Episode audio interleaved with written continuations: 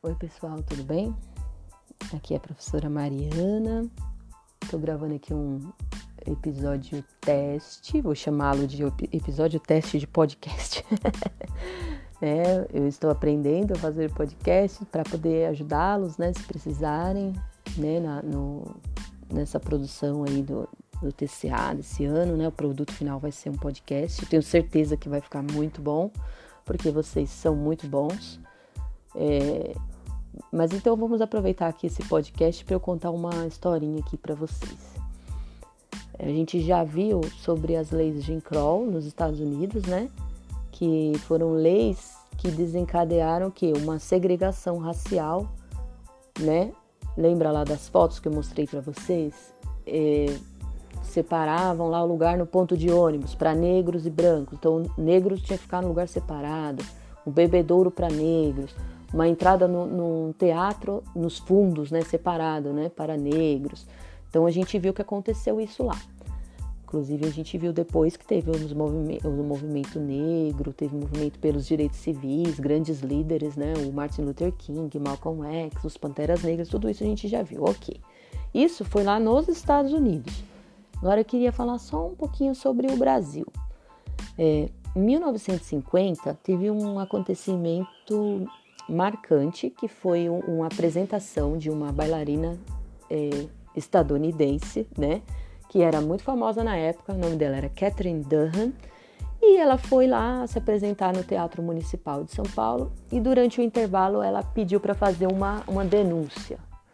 E aí ela falou: olha, é o seguinte, é, o gerente do hotel Esplanada, que é o hotel aqui ao lado, né, um luxuoso hotel, cinco estrelas, ele se recusou a me hospedar. Por quê? Porque eu era uma mulher de cor, ou seja, porque eu era negra. Então, essa reclamação da Catherine Durham, como ela era bem famosa, né? Era uma estrela internacional, ela causou uma comoção. Os repórteres, nossa, ficaram chocados e falaram: Mas o Brasil não é a democracia racial? Como assim? Não pode. A gente já viu isso também, né, gente? Nada de democracia racial, o mito da democracia racial, né? A gente já viu também. É, e aí isso acabou desencadeando o quê? A criação de uma lei no ano seguinte, né, que só foi criada no ano seguinte, é, do Lei Afonso Arinos, né? O nome do deputado era Afonso Arinos, então ficou com esse apelido, que é, dizia, foi a primeira lei antirracista, né, do Brasil, assim, antirracismo. Então, é, nessa lei, é, dizia que não podia mais proibir um negro de entrar num, num restaurante ou de é, se hospedar em algum hotel, não poderia mais. Então, foi criada essa lei. Então, por isso que ela é muito famosa. Tem algumas coisas sobre essa lei depois, infeliz, infelizmente, sou obrigada a falar aqui, que ela não deu muito certo, viu? Que tem um pesquisador, um historiador chamado, chamado Jerry Dávila, que, que ele fala que na prática mesmo só 23 pessoas foram acusadas de transgredir essa lei, né? Então, desde 1951, quando ela foi criada, até 1989, quando ela foi revogada. Ué, mas como assim foi revogada? Por quê? Em 1988, nós tivemos a nossa Constituição, que é a que a gente tem até hoje, e na Constituição tá bem claro lá que é para promover o bem de todos sem preconceitos de raça, sexo, cor, idade e quaisquer outras formas de discriminação. Tá bem explícito lá e também está dizendo ali que é, racismo é crime, inafiançável e imprescritível, né? Então não precisou mais dessa lei, por isso que ela foi revogada. É, mas de qualquer forma, a gente precisa reconhecer o que? Que ela foi importante, ela foi um divisor de águas. Por quê?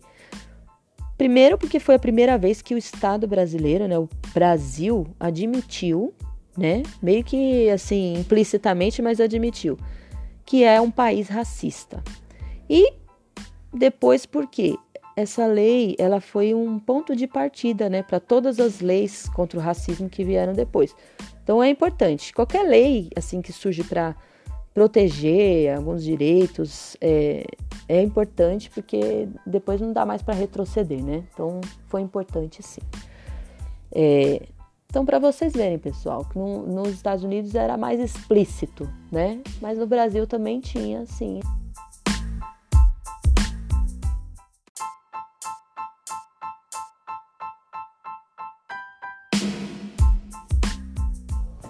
Bom, é isso aí, pessoal. Espero que vocês tenham gostado de aprender um pouquinho mais, né?